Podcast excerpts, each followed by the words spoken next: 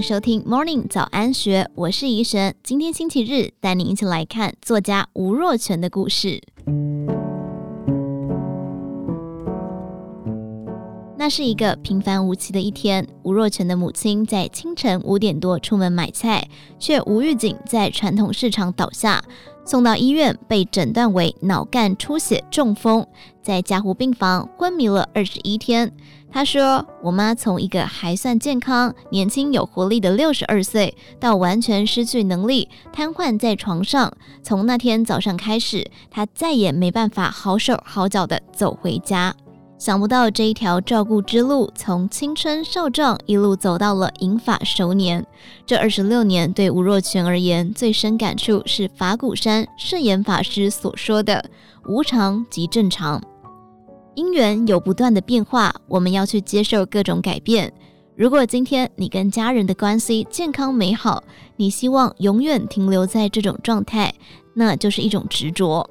母亲倒下的那一年，他将刚创立的公司送给员工，返家成为专职照顾者，一路陪着妈妈积极复健。尽管细心照料，让母亲在一年后就能扶着助行器行走，而且每三个月就进医院检查追踪。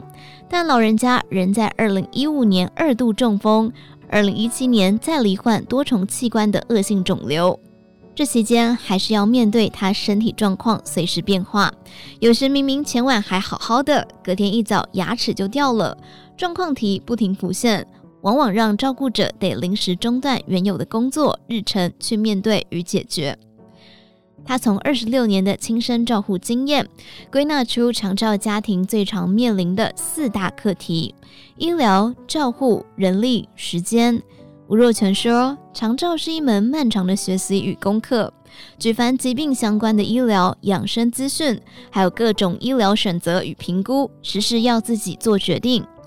例如，吴妈妈曾经两度中风，开刀可能会造成脑血管出血。”化放疗又可能导致失去语言以及吞咽咀嚼能力，在医疗处置上常面临两难。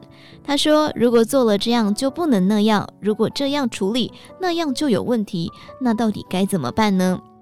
照顾方面则要抉择是自己照顾还是去日照中心，要请外籍看护还是本国籍，甚至怎么翻身、推轮椅都是一门学问。而最初，吴若权是与父亲一起协力照顾，但母亲病后的第五年，父亲也因劳累离世，在照护人力的调配上出现缺口。他苦笑，上述的这些问题看似很多，但身为上有老下有小的三明治族群，归纳起来只有一个钱的问题。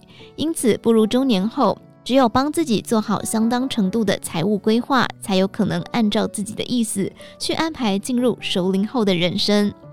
不过，这二十六年的照护日子也让他学会，只要还能活着，其他相对都是小事。吴若权说，大家常常赞赏他的 EQ 好，不容易生气，其实是在照护过程中历经生命难关。他说，你会发现，没有一件事情值得你执着、生气、愤怒、计较，因为在死亡面前，一切都不重要。如果你只能活到今天，明天就要离开了，那谁讲了什么，谁跟你有什么过节，一点都不重要。如果能够再多活一天，你就可以原谅一切，你也都能够放下跟他之间的恩怨。在凝视死亡面前，他学会了谦卑。他笑说，多年来每天清晨起床，一路忙到妈妈晚上看完八点档，讨论完剧情。等到母亲十点半休息过后，他才能够开始做自己的事情，直到凌晨一点多入睡，每天只睡五个小时。常常有人好奇他是怎么撑下去的，其实他没有撑的感觉。他说，在历经很多努力跟困境之后，会发现自己比想象中的更强大。当然，漫长照护中难免有情绪，像是为什么这件事情要我承担？为什么不是别人？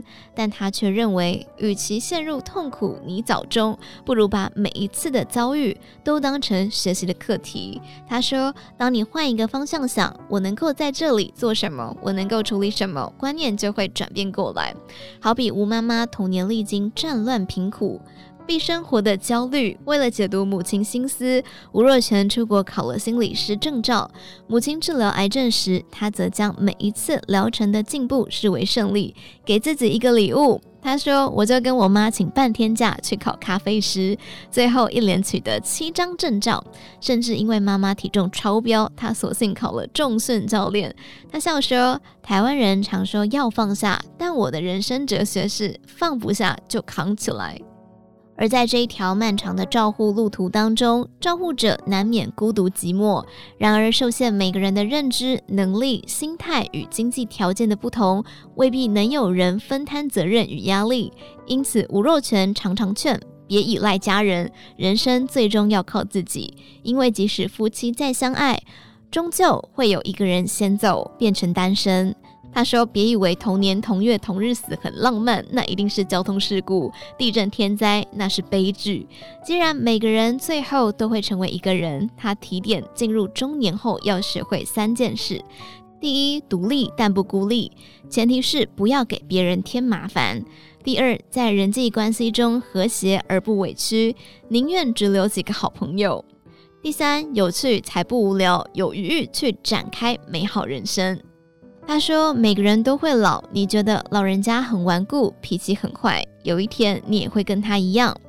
大家一定知道如何修炼自己，等到需要被照顾时，安分乖巧，不让照顾的人太辛苦。其实每个人都能够成为更好的被照顾者，那就是功德无量。”以上内容出自于《金周刊》网站，详细内容欢迎参考资讯栏下方的文章连接。最后，祝你有个美好的一天，我们明天再见。